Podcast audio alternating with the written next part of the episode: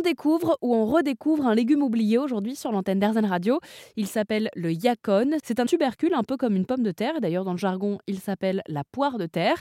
C'est un aliment qui n'est pas très cultivé en France, bien qu'il soit idéal pour nos potagers et nos desserts, car c'est une très bonne alternative au sucre. Écoutez Raphaël Nolo, la cofondatrice de la marque Yacon Co.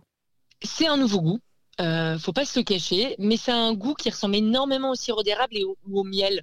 Donc en fait, euh, la transition est beaucoup plus facile que d'autres types d'édulcorants.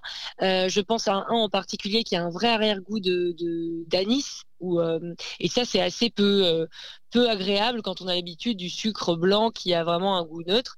Le sirop diacone, c'est un goût en fait. Il y a beaucoup de personnes. La première réaction qu'on reçoit quand les gens goûtent le sirop diacone, c'est tiens, c'est pas neutre. J'ai l'impression de reconnaître quelque chose que je connais déjà.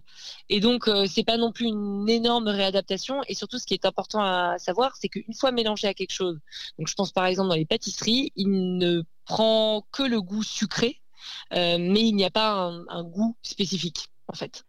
Alors, si vous n'avez pas la chance d'avoir près de chez vous un maraîcher qui vous propose du yacon en vente directe, comme c'est le cas euh, parfois en France, eh bien, il est difficile de trouver ce produit dans les supermarchés. Alors, l'alternative en France, c'est Raphaël Anolo qui la propose.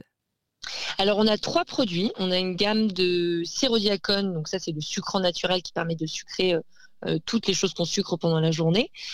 Et on a deux pâtes à tartiner. On a la pâte à préférée des enfants qui est le praliné. Alors, euh, il y a 70% de noisettes dedans. Euh, donc, euh, il faut aimer le goût de la noisette, bien sûr, mais en général, on n'y est pas indifférent. Donc, c'est une pâte à aux deux ingrédients, hein, noisettes 70% et du sirop diacone pour sucrer. Et puis, on a la troisième pâte à qui est plus pour les amateurs de chocolat noir. C'est au cacao cru.